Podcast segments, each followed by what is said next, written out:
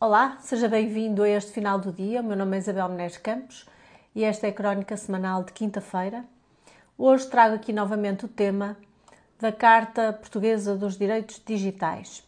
Saiu na semana passada, foi publicada em Diário da República, uma alteração legislativa a esta carta, em que se suprimiu uh, quase todos os pontos do artigo 6 tão comentado na altura, eu cheguei a comentar isto aqui neste canal, e que consagrava o, o dever do Estado eh, zelar pela informação e proteger os cidadãos contra a desinformação.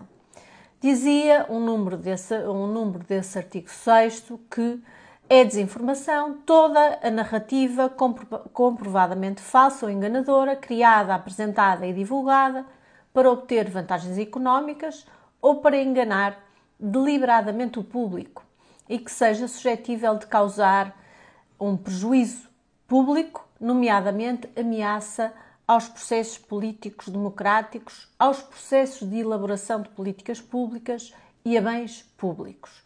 Fim de citação. Na altura, critiquei bastante esta, esta norma, por consagrar uma série de conceitos indeterminados, por, no limite, tudo caber neste conceito de uh, prejuízo aos bens públicos e às políticas públicas, e, no fundo, uh, tratava-se da legalização da censura, porque caberia ao Estado uh, apurar o que era falso e o que era verdadeiro, o que era desinformação eh, e, portanto, isto não diferia muito da, da censura que tivemos designadamente no Estado Novo. Na altura, o PS justificava o preceito com a obrigatoriedade de transpor uma qualquer diretiva europeia que não existia na altura, como não existe ainda.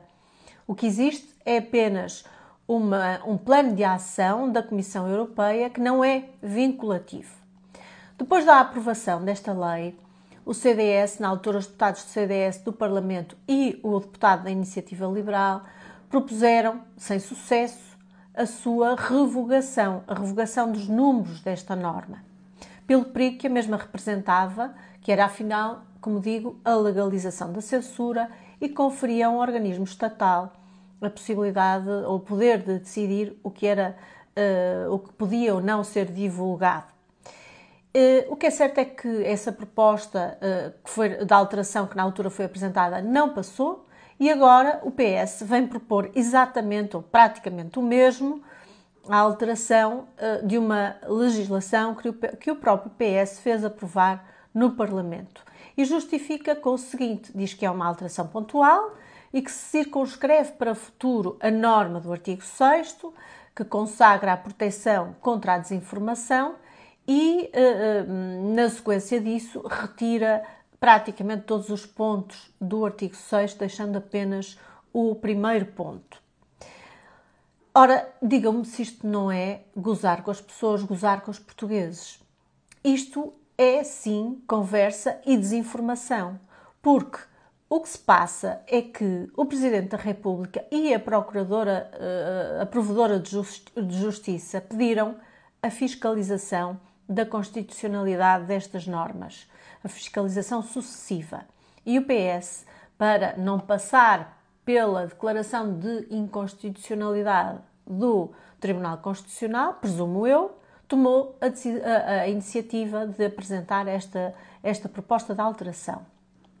Isto é o nosso estado de coisas neste momento.